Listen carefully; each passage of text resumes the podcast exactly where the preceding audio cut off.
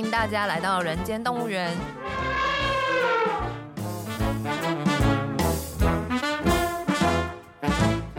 这是厌世姬为了编剧工作外出取材，访谈多年政治与企业幕僚的经验，并交流两个世代斜杠者的生活与想法。Hello，大家好，我是燕世基。大家好，我是边角料。欢迎收听今天的人间动物园。那我们今天呢，又邀请到了另一位来宾。那这位来宾呢，也是我多年的好友。哎，我好多多年的好友哦，我觉得我人缘真好。没有错，没有错。他呢，叫做……哎，你要讲你的本名吗？还是你要用你的江湖上称号？呃，你要叫江湖上的称号好了，比较多人认得，因为大家不认得本名。OK，好，那我们这一位呢是江湖上人称老爹的老爹。对，好，大家好，我是老爹。老爹，今天很高兴邀请你来我们节目哈。我跟老爹是二零一五年那个时候选举的时候认识的，嗯，但实际上我们应该在更早之前就已经有见过了。大概是什么时候？就是二零零八，我们都是参加野草莓运动。对。然后，但是因为我都是留在那边守夜的啦，那厌世姬可能就都回家睡觉吧。然后比较没有看到他。我好像没有在那边睡觉，但是我应该有在那边驻留，就是在那边鬼混啊，可能晃到两三点才回家这样子。对。对然后我就是很乖乖的在那边静坐的那一种人，嗯、所以可能就都没有看到他。哎、欸，可是你很高，所以我想说，我应该对你要有点印象啊。那。身材如此的突出，感觉在人群之中很容易看到你，但是我还是没有印象。不知道，因为刚开始的时候我都在忙很多奇怪的事情，比方说那天有人送来很多碗地瓜汤，uh -huh. 而且太多锅了。OK，到最后你要想办法把它处理掉，对，然后就在那边处理掉。然后还有在那边做热色分类。然后我还记得那时候有一个好像是读环工的研究生吧，他对热色分类非常的讲究，要分十几类。对，就是 OK。然后我就前人上面花了很多时间在用那个高强度的热色分类工作。OK，是那种就是什么 PVC P 什么 P 叉叉，然后就是每一个都不一样，对对对对，每个都不一样，都要分类的那一种。Okay. 然后厨余要清，纸饭盒要把薄膜撕掉，有，对不对？哇，好哈扣哦。然后便当都要先稍微清一下，大概是这种工作。这也可以跟听众朋友提醒哦，那个你不要以为是运动现场，对，因为他运动现场会认为说他有很多的关注。所以他有很多的标准程序是做的更加严格，对对嘛？因为他知道会有不友善的人专门来拍大学生丢垃圾、嗯嗯，丢烟蒂，嗯嗯，对不对？还是摸摸小手，好，所以他其实，在那样的规范里头，搞不好他更为严谨，会吗？有一个很荒唐的事情，就是有民众送早餐来嘛，是饭团，是是，但饭团装在台皮的纸箱里面。然后就这个照片就变成新闻照片，啊、然后说什么野草莓现场在喝酒，喝酒，对，那里面其实是饭团，而且我还有发那个饭团。哦，那你可以出来作证说没有酒其实是饭团。饭团有，其实我也跟各位讲一个小小秘辛，其实那时候三一八结束，就三一八学运结束的时候，嗯、我们企业内部在讨论，其实最想找的人是谁嘛？因为观众可能知道，说我以前在物流业嘛，我们其实最想找整理物资跟发配物资，因为那样的一个孩子哈。在那个现场训练了将近一两个月，那种专业是很不容易的一件事情，嗯、真的。没错，对，我们就觉得说，哎，只要找到他来，哦，他一定很清楚知道这个流程，哦、这个分配流程该怎么整理，该怎么样，我就觉得说，这才是一个我们认为现场看得到的人才，有对，只有政治上面而已。因为其实参与运动的人其实没有那么多，但是民众就很热心的会一直送食物来，对，所以处理食物变成每一天很重大的问题，而且你还要找到可以接受新鲜食物的单位，对，然后还要按它的保存时间去分类，这些都非常的。困难不容易，嗯，而且还要考量到天气嘛，因为有些东西可能它没有办法放那么久，都是常温嘛，那个时候也不会有什么冰箱什么让你冷藏啊。对啊，对，那、嗯啊、你也不可以说就集中你都不处理，最后把它丢弃，对，有时候又要上新闻，浪费食物，丢弃就要包一包拿到很远的地方，对对，对，我懂我懂我懂我懂，先拿回家，然后假装有拿回家，然后最后还是还要绕一个很远的路，对，他不可以直接做这个动作，对。那我们来上节目的来宾呢、啊，都会请来宾想一下自己是什么动物。那老爹，你觉得你是什么动物呢？我觉得是狗啊，就是被当狗来使唤。哎、欸，可是我觉得你这样讲不是很精准，因为其实现在狗大部分都过得比人还爽了。也是啊，是啊，是啊，就是那个阿基有一张图，是那个有一只狗瘫在地上，然后那个累的跟人一样，是大概就是那种狗。所以你是累的跟人一样的狗，对，累的跟人一样的狗。那你要不要讲一下你是谁的狗？然后做什么工作？这个经历 做什么工作？狗，你是什么工作犬？雪橇犬还是什么犬？旺，大家好，我是那个台北市议员，也是万华中正区候选人吴沛忆的助理。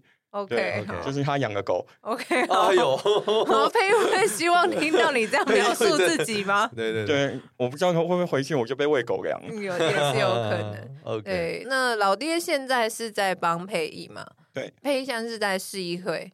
那之前还有在国会的经验吗？你要不要稍微聊一下？聊一下你的经历。对，好，其实我一开始进政治工作是在中央党部，就是跟阿基当同事，嗯，然后就是参与选战，然后后来就是进入到国会，然后第一任老板是不分区的立委李立芬，然后现在在卫福部，嗯，然后接着李立芬因为没有连任，然后我就到了立法委员黄国书那边，大概是待一年多。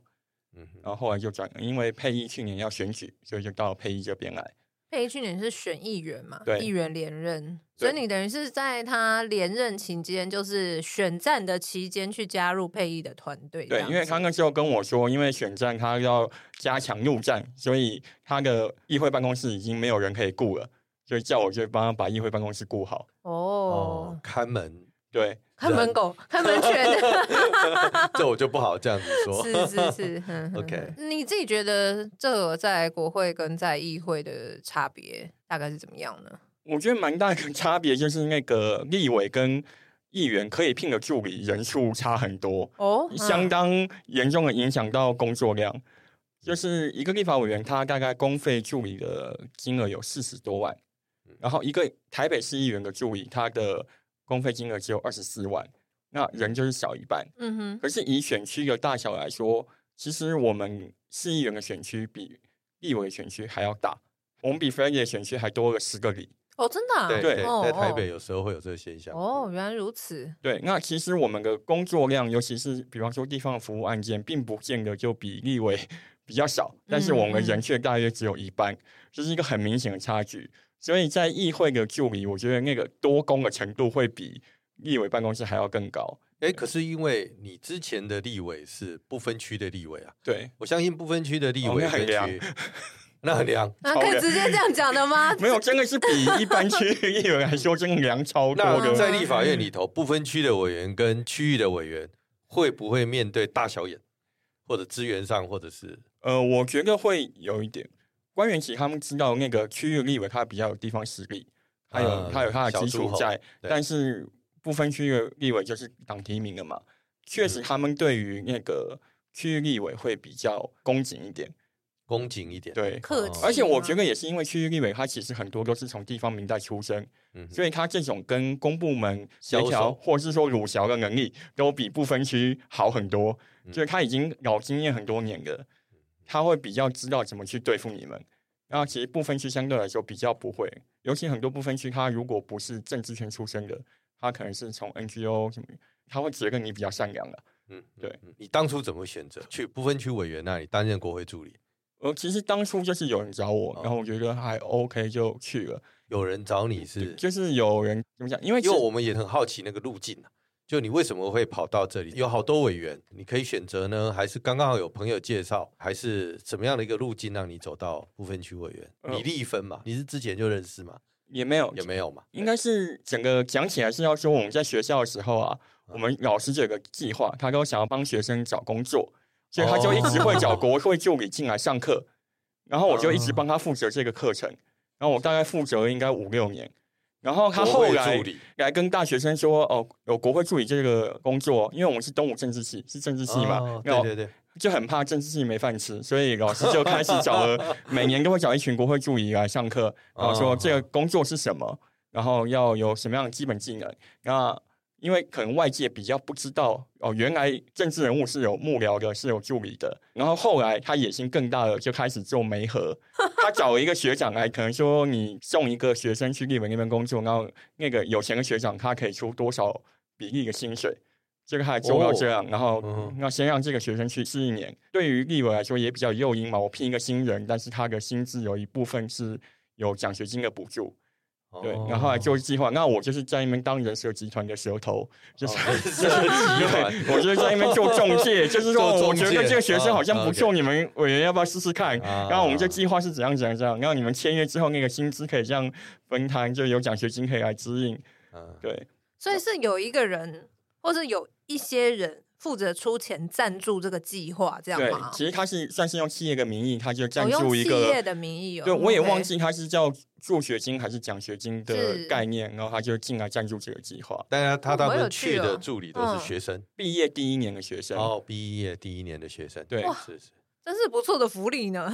对啊，其实我觉得那个学长是真的蛮 nice，就是也是让我们毕业生可以进到一个可以发挥专业的领域啊，这也是老师的期望。那也因此这样，因为我常常就跟当时在国会那个很多助理接触嘛，就是除了我送进去的人，还有那些跟我接头的人，接头的人，对，我人蛇集团的那个。对，那你为什么自己跳入呢？就我想说，我送了那么多人进去，然后我自己不去做一做，好像也很。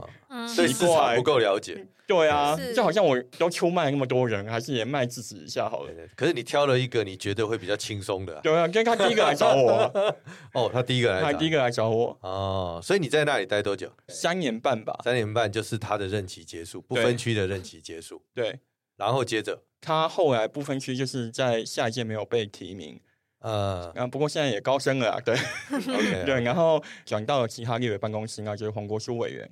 对，怎么转的也是，其实也是介绍人蛇集团介绍吗？就是其实立法院内部就会有一些人在打听嘛，因为大家还是希望有有经验的助理，然后发现这边有助理会试出，然后有缺个办公室就来打听啊，你们现在有没有找工作啊？要不要来我这边啊？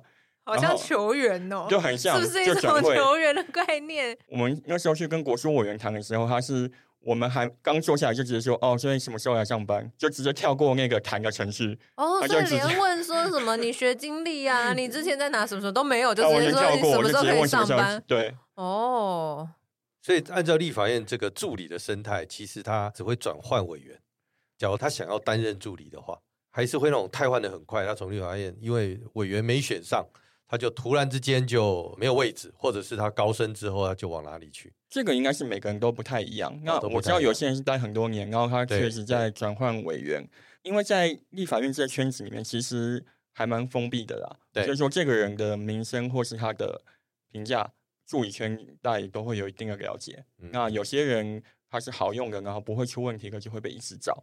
那也有一些可能是我觉得是比较可惜的，可能是年轻人，他可能进来之后发现政治工作跟他想象的会有落差，然后不见得是可能都能靠理想去做事。那有时候很多要妥协，要去协调的地方，那可能就离开了。也有些人是觉得发现哦，原来政治工作薪水那么差，还是赶快跳船，我去一个业界可能可以有比较好的发展。那也是有这样的人。那我想问一个问题，因为你有看《人选之人》吗？对，有看，一定有看的啊。人选之人在这个编剧的过程中，其实我也是请教老爹很多意见啊，嗯、然后也是很感谢老爹这样子。但是呢，有一个部分呢，我现在也想再跟你做一个确认，呃，就是我个人就是有在里面客串嘛。对，嗯、如果没有看到的人，也可以不用特别去找了，就是没有很想被知道这样。但反正中间有一段剧情，就是张雅静、王静所饰演的那个角色，因为跟他的老板，他本来是小三嘛，所以他想分手，然后所以他老板就会在立院封杀他。然后所以中间有一段就是那个王静想要找工作，然后我就演一个很机车的人，然后跟他说：“我们现在已经找到人了。”不知道你有没有印象有这一段剧情？然后我因为记得王静的剧情啊，对对对，好，谢谢哦。反正就是我们有有安排这样的一个剧情，但是我也是蛮好奇，是在因为你刚刚说立院它也是一个比较封闭的一个场所嘛，一个工作场所，所以这个情况应该是有可能会发生，对吗？就是像王静这角色，他是有可能真的会被封杀的。我觉得他只要他的前老板那边去放话说，就注意他在任内出了什么问题，比方说可能在钱上面有一些有疑虑的地方，那就很可能发生这样的现象，或者说在一些保密的事情上，他会把不该说的说出去，那其实其他办公室就确实是会很不敢用。嗯哼，那这是很有可能发生的。那你们自己有拿过一些名单之类的吗？就是说你还在立院的时候，有听过别人跟你讲说某某人如果要找工作不要用他，或者什么，或者是说你们在面试新人的时候会去打听？会去打听，会去打听啊。那不会有一个名单在那边，对，黑名单这样子。但会判断，就是我说他待了好几个委员，然后每个都只待几个月，嗯，那可能就会多去打听一下他的状况，为什么会一直换？那。之后呢，就之后到黄国书委员，嗯，所以你有经历黄国书委员当选以后，对，然后你在他那里待了一年，一年多一点。好奇一下，能不能问一下离职的原因？没有，那个时候就是沛忆来找我，然后说他要选举了，哦、然后就是很缺人，OK，对，要帮他镇守议会办公室。是是，因为在这里我们就直接讲，因为那时候黄委员确实发生一些事，对对，所以你有经历过那一段？嗯，没有。哦，你没有经历过那一段，那你知道你前老板发生那件事的时候，你有没有突然很震惊？他大概有跟我们说过一点，哦、但是当然不是到后来报道的那么多内容，但他确实有透露过一点啊。所以要说震惊，也不到非常震惊。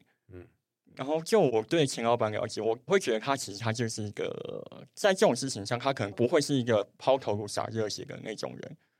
然后他可能就是一个很平凡的人，然后他在面对这样一个国家机器，然后去跟他这样威胁利诱的时候，他有一些可能不是那么像英雄的反应。我觉得我也是可以理解的，是是，就是他并不是那种能够去揭竿而起的那一种。懂，对，因为你也看过很多这种抗议的现场，对组织，所以你大概也可以理解，在这里头有不同的人在扮演不同的角色。对。而且其实老实说，抗议现场那时候，我们二零一八以来参与很多抗议。老实说，其实这些人搞不好在正常的社会中，还反而是比较边缘的人，嗯、就是找不到朋友，跑到社运场合来取暖。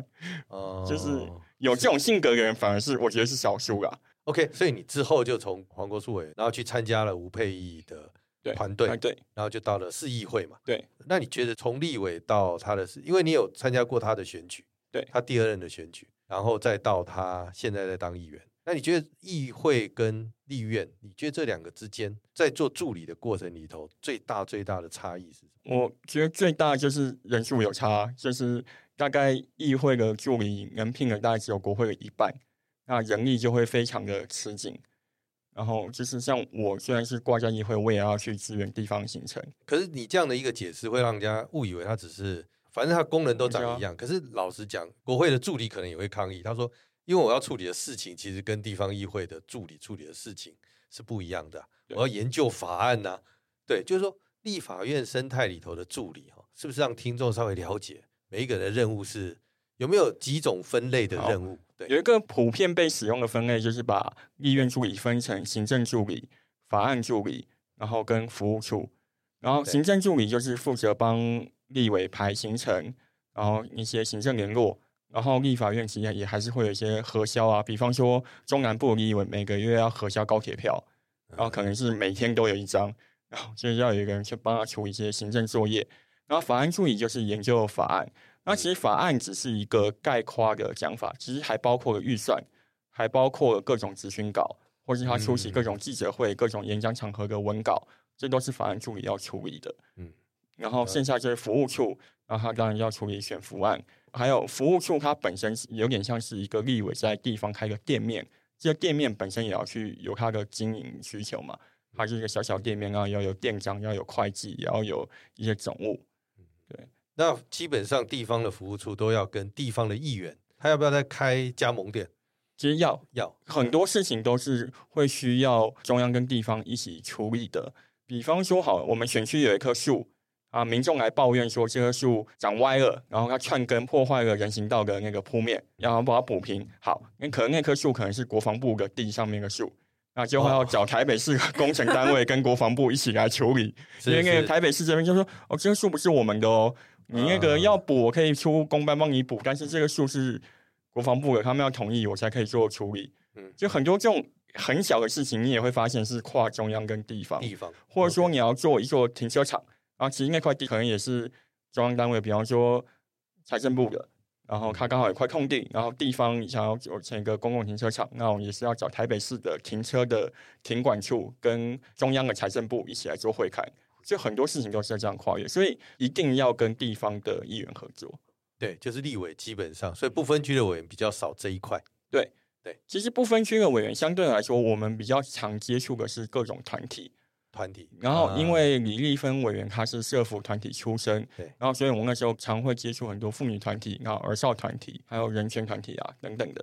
那你们有服务处吗？不分区委员没有。其实，在民进党来说，因为民进党有很多县市没有立委嘛，然后他原本会叫不分区去认养，对。然后到我们补进去的时候，已经认养完了，然后只剩下金门跟马祖，哦、然后我们也没真的没办法去认养金门跟马祖的服务处，对，所以嗯。所以当时是没有设的，然后其实有些部分区立委是有的。嗯哼哼哼，对对，像例如那时候蔡培慧委员，他就会设南投，对，因为南投没有民进党籍的立委。是是。然后比方说像桃竹苗苗栗国，那我们其实也是让不分区立委会去设服务处。嗯，因为要不然你永远在那里都不会有据点。是啊是啊。对。哎，那你在李立芬委员那时候有没有处理过一些比较印象深刻的服务案？因为要不叫服务案，就是我们其实有曾经碰过，他就是所谓的儿少安置机构，嗯，就是这个小孩他可能在家里，他被判断不适合居住，他会被收到某个育幼院嘛，那我们就会碰到那个育幼院里面其实有性侵跟儿虐的案件，然后那个院方其实没有好好的管理这件事情，甚至有吃案，然后追下去之后，最后这个育幼院是被整个关起来，就是判定他没办法继续经营。对，那当然，就是我们做这些事情也被一些人抗议，因为他觉得，就算他经营的不好，你好歹这些小朋友有一个地方收，对，那你把他关掉之后，那收这种孩子的地方更少，对，那也有人是来抱怨我们这个部分，那所以这件事是确实是印象蛮深刻，因为他毕竟是一个做社福的，可能是大家会觉得很有爱心的机构，或许他只是管理不当，但他里面的问题是很大的。然后他们里面的人可能我们说是儿虐，但他的想法是，他这样可以把小孩变好。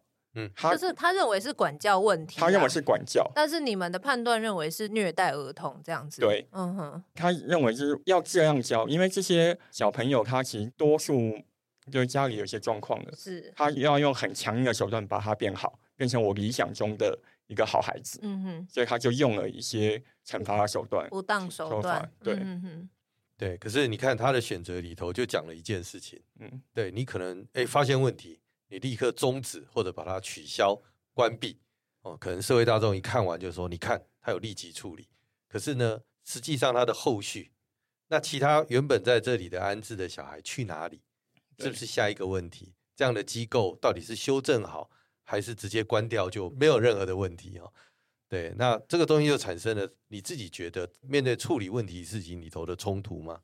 对，我觉得很多时候都是有一些价值上的挣扎啊，就是说你都儿虐体罚跟容忍嘛，但是你真的碰到之后，你就发现处理下去，他后续有问题，然后那些小孩他其实也去被转到其他机构，但你对一个小孩来说，你让他从原来的生活环境里面拆散，然后又去到其他的安置机构，这对他。也不一定是好事，因为他原来的交友圈什么的又被破坏，而且他本来就已经是弱势了。对，那你又要把他丢到一个重新陌生的环境，重新适应，那我觉得这也是一个很困难的问题。那还有一个问题也是跟这种小朋友有关的，他是当时住在机构里面的小朋友，然后他因为好像是那个机构因为劳基法修正一例一休，然后人事成本变高，所以要关闭，所以他来 找我们求救。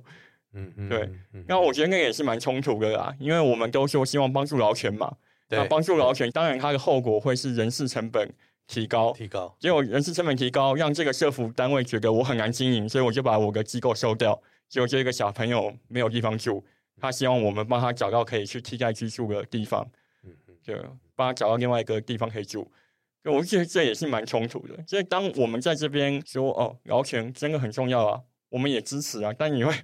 没有想到会在绕了几圈之后产生这样一个影响。对，你会在价值跟价值之间偶尔会产生很多的对撞跟选择嘛？对，尤其是你越往理想性的部分去走的时候，我觉得对撞就会越多，越多。对，到最后会变得比较缩啦，就是说，在各种你喊改革的时候，不敢喊得太大声，也不敢走太大步，所以从现实的稳稳的去做比较小的改变，因为你走得太远。有时候真的也不知道到底会不会出现什么意料之外的后果。嗯，对，这是对你个人的影响嘛？就是说，你会觉得说你自己年轻的时候也是比较理想派、比较崇派的啊。以前都是上街头跟社运团体一起的啦，然后就觉得哦，人权啊，然后土地正义啊，居住正义啊，就会这样想。但是现在就是说，哦，这些团体东西来说，我还是先多看几遍，然后看一下，想一下到底会产生什么样的效应。我自己是觉得蛮明显这样的改变，所以觉得要多想一下，不会直接就跟他们一起开始喊口号。我以前社运的朋友就发现哦，老换了位置，换了脑 袋，可能有吧。就是我们当然也可以理解蔡依安的状况。对对对，我刚才讲到蔡依安，但我觉得还好，因为就是我们也没有到说不帮忙，那只是说帮忙的时候，我会先说啊，我可以帮到什么样的程度，或者说这个案子我们自己的立场会先到哪里，我先都先跟你说清楚。那我还是会帮你。那如果你觉得哦这样不够的话，那可能就算了。但是如果你觉得你需要有人帮你开始，至少做一部分，那我们可以做。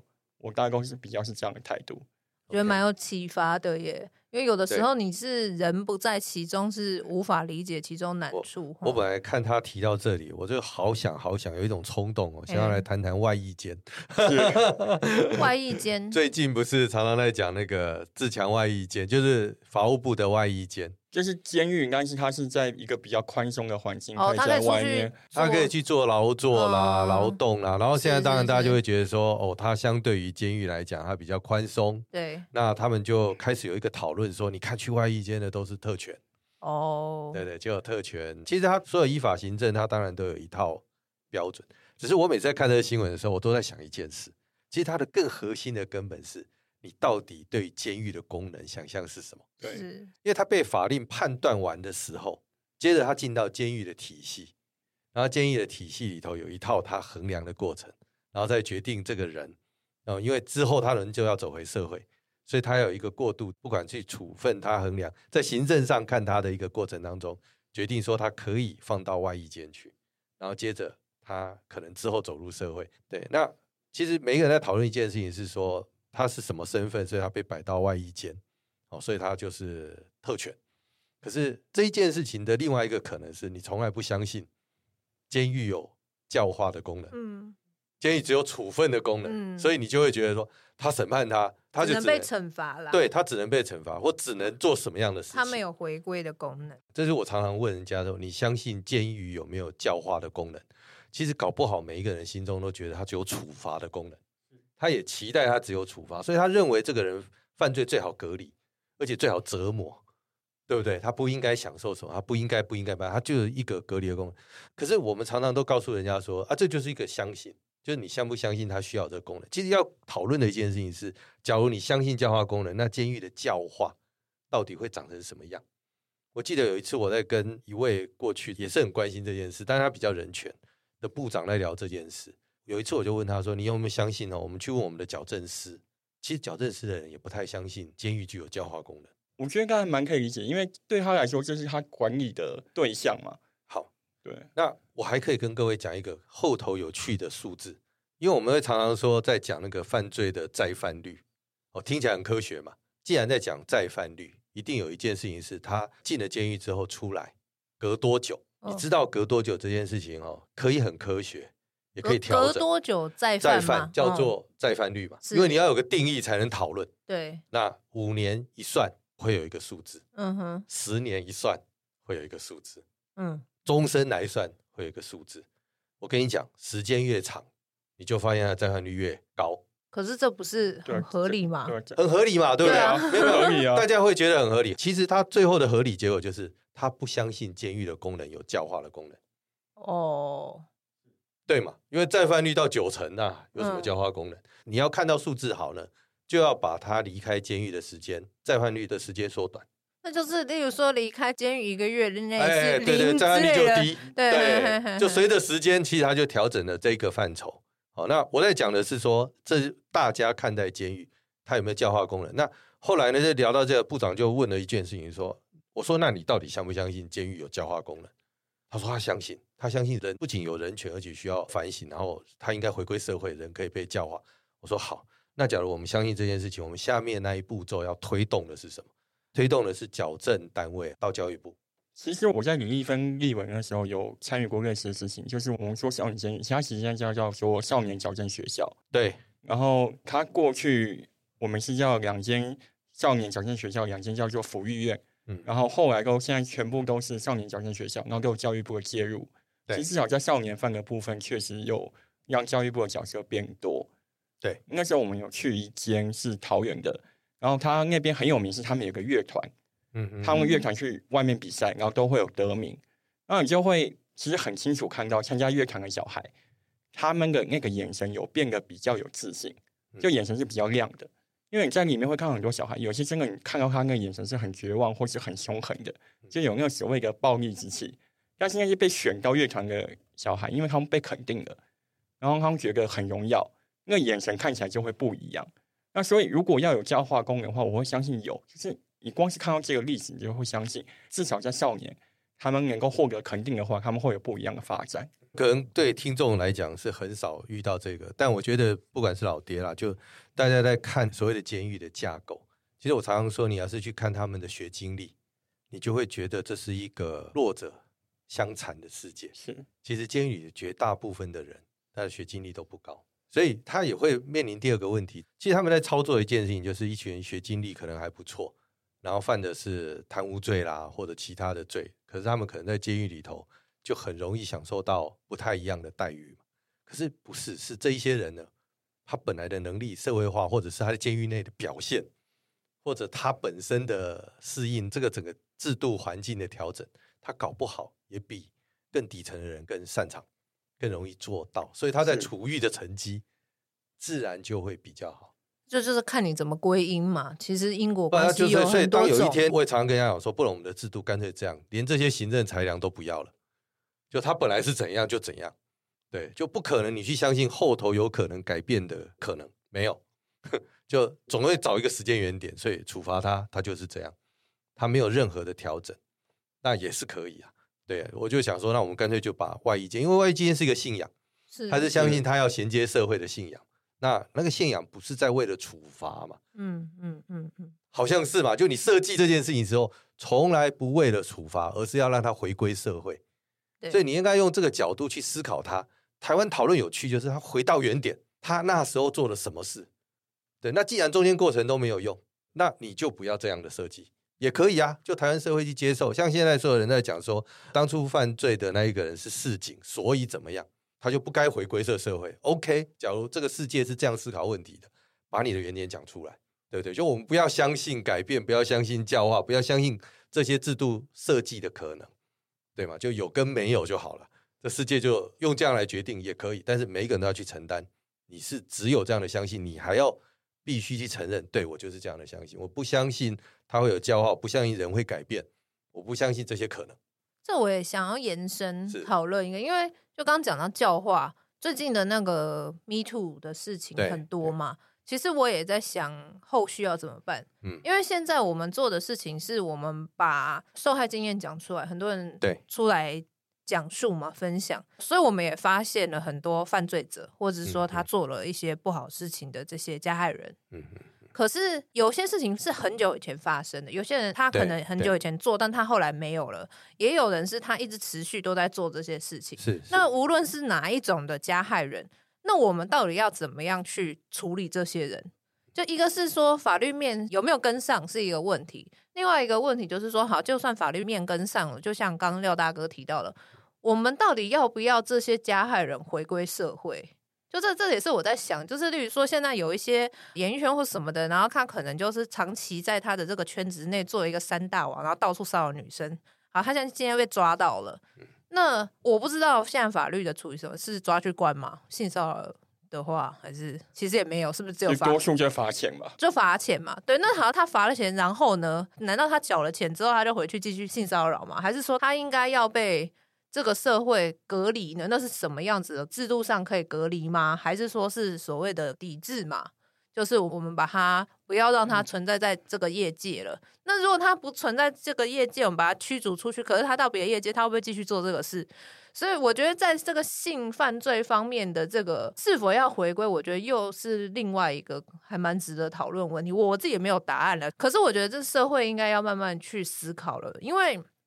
前一个阶段就是我们是持续正在做，就是说我们揪出那些加害人，然后我们支持受害者，然后我们给他社会的资源，然后力量，然后我们同理他，然后鼓励大家把事情说出来。可是这必须还是要有一个收尾嘛，就是说我们不能说大家都出来讲，然后揪出犯罪人，但是还是没有办法帮助这个社会前进跟进步啊。对。这个问题好困难啊！对啊，很困难啊，很困难啊。其实这边聊的一件事情是，这一些东西它不会有立即答案，而且整个社会本来就有机，它就是不断的在修正它的制度嘛。但是我不希望很多的讨论是退回原点，所有东西都是突然之间退回到啊，不然我们都不要，不能全部枪毙好了。这个世界不是一个二分法的世界，除非你相信就善跟恶，那我们也要把那条线画清楚。否则，它存在这些灰色，它那个制度就是不断在这灰色里头寻求。但我还是相信一件事情，你还是要有你自己一开始的相信。嗯，没有错，我也相信人权、劳权，很多权利需要什么，请你知道我们有这个相信。我们在这修正的过程中间，不可能明天就到，甚至现在的修正也不会那么的完美。但是我们不可能都没有这些相信去做这些修正，然后大家就回到原点说啊，你这原点你就。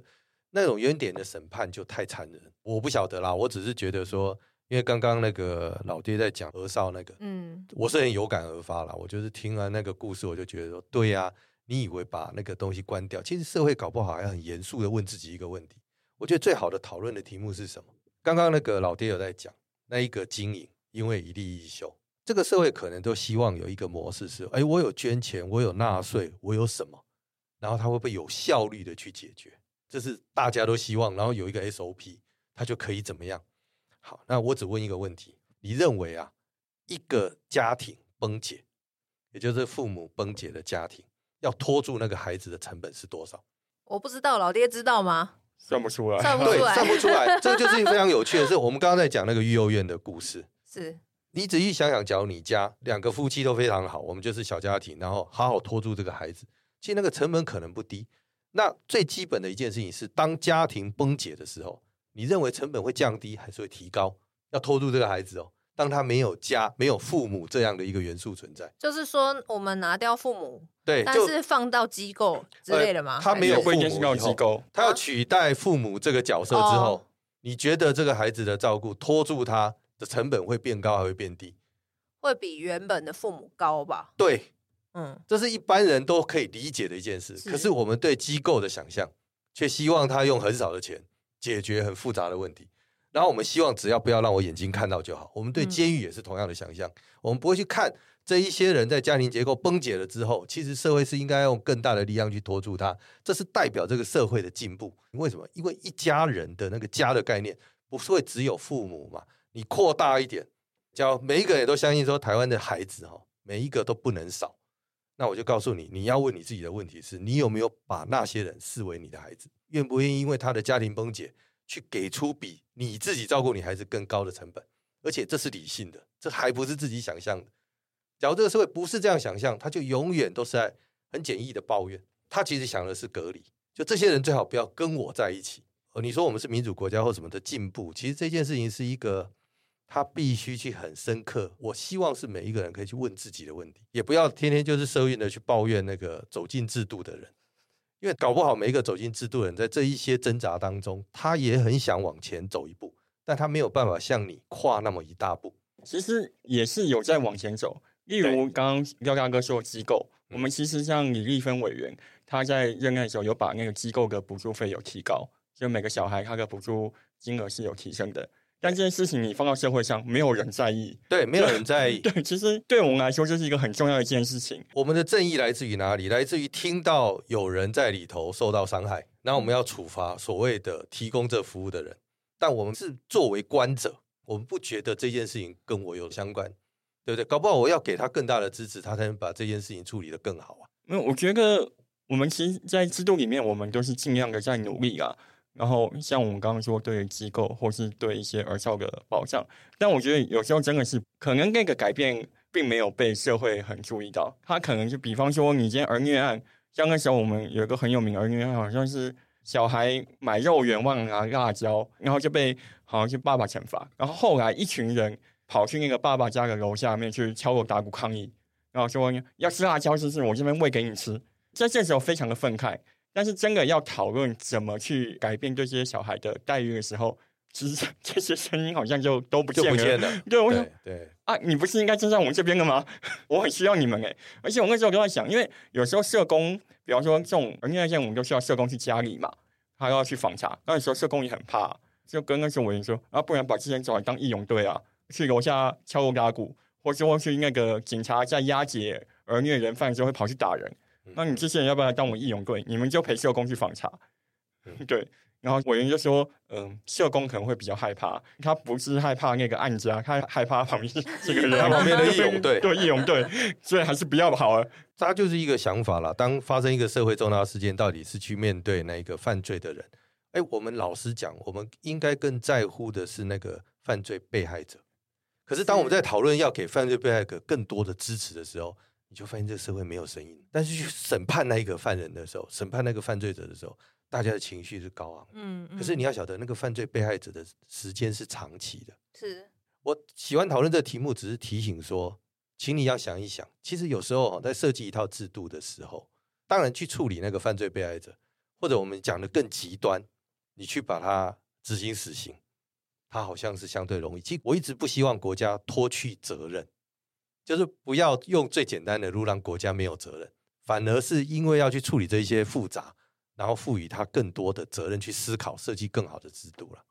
对，这大概是我们会去期待的。所以，我们希望不要过分因为情绪而一分为二，然后情绪来了，所有人都到了，情绪一走，所有人都离开。可是这些被害者其实是被留在现场。嗯。好，今天很高兴老爹来我们节目，跟我们聊聊这些很沉重的话题。对啊，我们别太沉重。对呀、啊，我就觉得。可是我觉得很有深度啊，我觉得这些 讨论都是很好的，尤其是现在社会发生这么多事情，我就觉得也是希望大家可以多思考、多讨论啦。观观众说声道歉，因为老爹激起了我一些 内在压抑很久。是，也是很感谢老爹给我们很多启发啦。不过今天这一集我们主要都还是在讨论比较跟国会有关，然后中央层面、制度层面的事情。那其实还有很多关于市议会的事情，我们都还没有讲到。对，跟他今年即将要面对一场选举。对，所以呢，我们就下一集再来聊这些。那我们今天就先这样子，各位朋友们，拜拜喽！拜拜，谢谢大家，谢谢，拜拜。